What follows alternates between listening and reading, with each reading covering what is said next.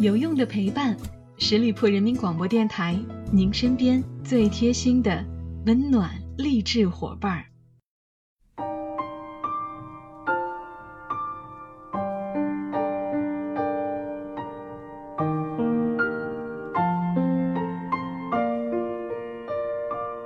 有用的陪伴，十里铺人民广播电台，您身边最贴心的温暖励志伙伴。Hello，亲爱的小伙伴们，这里是小五的名人风范，连续旷播了两次节目，我已经没有脸再见你们了。开个玩笑，最近为了工作出了个远门，在外地待了半个月，没有设备，没法录节目，实在是很抱歉，真的很想你们。每次看到节目上的求更新的标签。我也是真的太不称职了，希望真的真的不会再抛下你们了。国庆的七天假期啊，不知道你们有没有出去玩呢？安徽省内的高速的车流量是去年的四倍，我一朋友，本来一个小时的高速路程，硬是堵了八个小时。反正我是哪儿都没去，在家休息了七天，每天就睡到自然醒，在家里就各种的葛优躺。非常惬意，我想，这才叫真正的休息吧。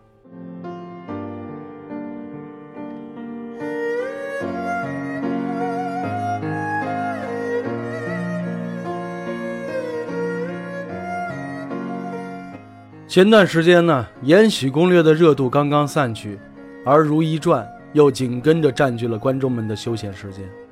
大家不光讨论剧情，还乐于讨论演员。这种宫斗剧的魔力，就是能够一次性的捧红一群人，这是演员们的幸运。可是这番热闹，袁泉却从来没有为此流连。他虽然没有演过宫斗剧，但也是有很多大受欢迎的作品。可他演完就走了，娱乐圈的这个地方，好像留不住他。当同龄人在父母的照顾下长大的时候。他十一岁就离开了家。当大学同学在为机会苦恼时，他已经拿下了金鸡奖。当大多数演员都在争影视资源的时候，他却在话剧舞台上磕演技。他是袁泉，一位有点特别的当红演员，游走在娱乐圈的边缘，偶尔出现在大众的视野里，一袭白衣，优雅，纯粹。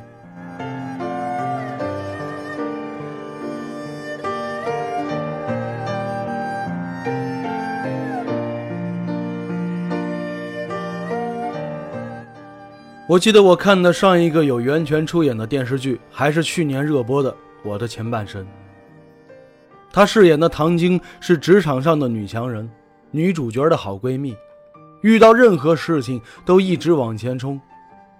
可面对爱情，唐晶完全是另外一副样子，想要靠近对方，却怕守护不好这段感情，于是和相恋十年的男友保持一定的距离。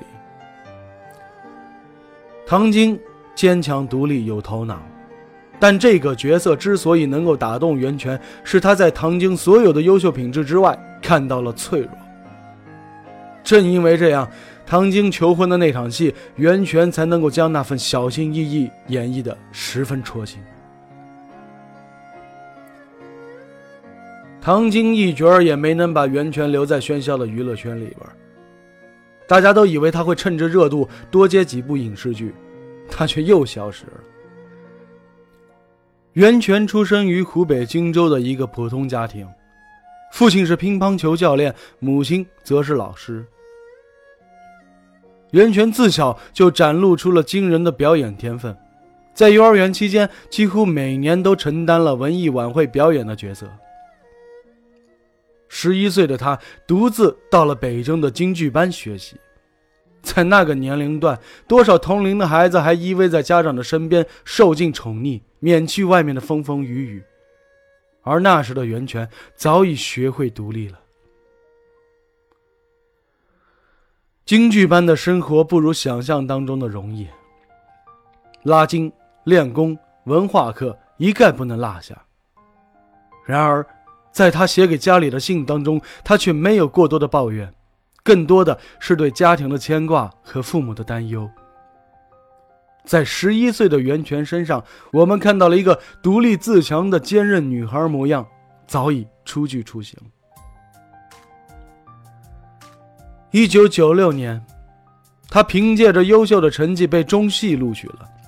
在当时，她跟章子怡、秦海璐、胡静、梅婷、曾黎、傅菁等人被人赞许为中戏的七朵金花。后来。她凭借着电影《春天的狂想》以及《美丽的大脚》，于1999年、2000年两度获得了金鸡奖的最佳女配角。她开始小有名气了，这对于初出茅庐的她来说，着实是了不起的成就。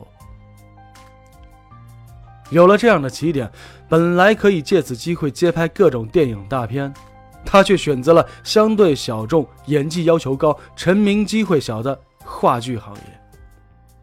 他说：“我很早就知道，舞台是我的毕生所爱。”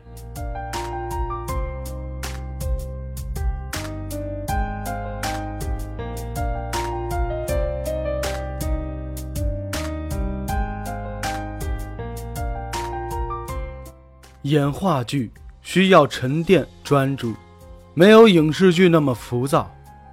它是一种对角色的释放。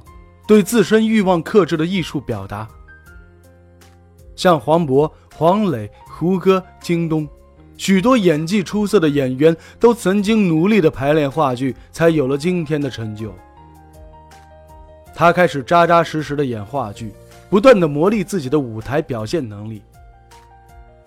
在《暗恋桃花源》当中，她是美丽端庄、浪漫优雅的云之凡。《简爱》里。她又化身为出身不幸、长相平凡却又对着命运不卑不亢、对真爱执着的家庭女教师。在话剧行业如此，影视行业更是如此。《小鱼儿与花无缺》里边，她是不辞辛苦、甘愿为所爱人付出一切的苏英。当苏英为救小鱼儿不幸中毒身亡的片段里。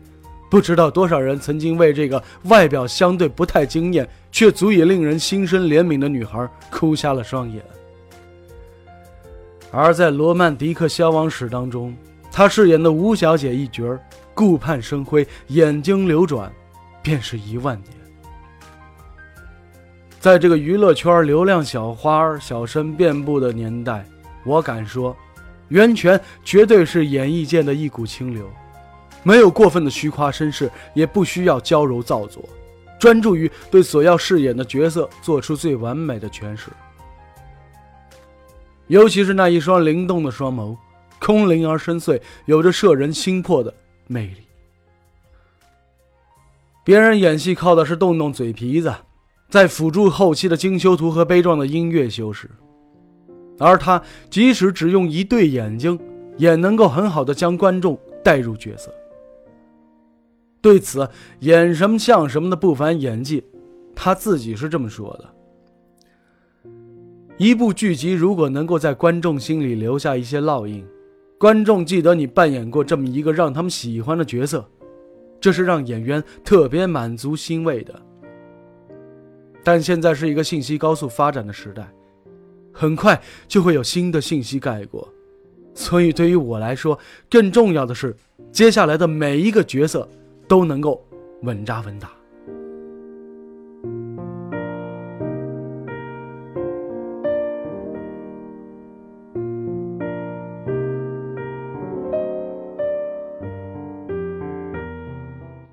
袁泉在成为一个为人们所熟知的演员之前，还曾经做过一段时间的歌手，发表过自己的专辑。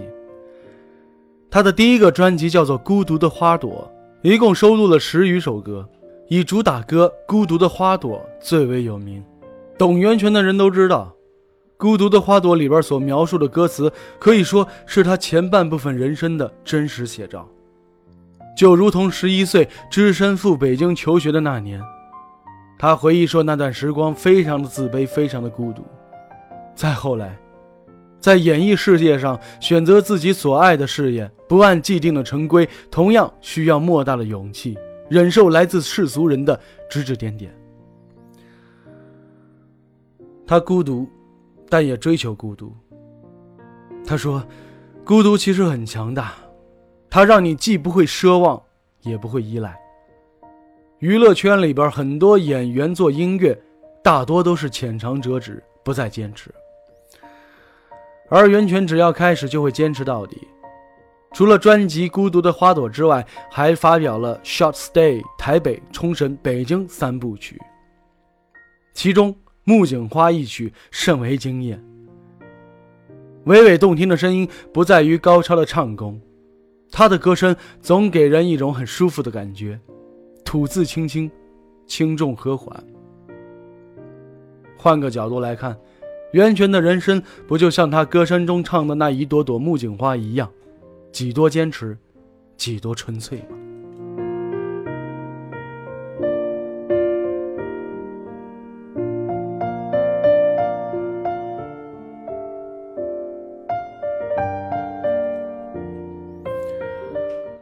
在演艺事业上如此，在感情上亦是如此。中戏，他遇到了此生最不可错过的男人夏雨。两人交往的过程当中，虽然也曾经分分合合好几回了，却还是坚持走到了一块儿。如今，这对经历了十二年爱情长跑的金童玉女，已经携手共度走过了好几年的婚姻生活。结婚多年。两人却低调的很，没有过多的秀恩爱，连结婚照也简单大方自然。这与袁泉本身所具有的天性有着很大的关系。她的身上有一种灵气。拥有灵气的女子最迷人的地方是一双巧笑嫣然的眼，顾盼流转，熠熠生辉。这背后，是璞玉浑金。是经历了世事浮华、种种诱惑，依然纤尘不染，保留了一颗洁净的赤子之心。不管浮世繁华，只专心潜修自己。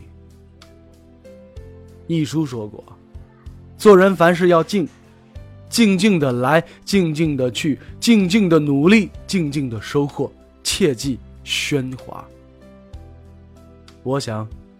源泉大抵就是这样，坚持走一条属于自己的小径，也能收获不一样的天地吧。好了，亲爱的听友们，感谢大家收听今天的名人风范，我是小五，欢迎大家关注十里铺人民广播电台公众微信，在订阅号中直接搜索“十里铺人民广播电台”，点击关注就可以了。我们下期节目再会喽，拜拜。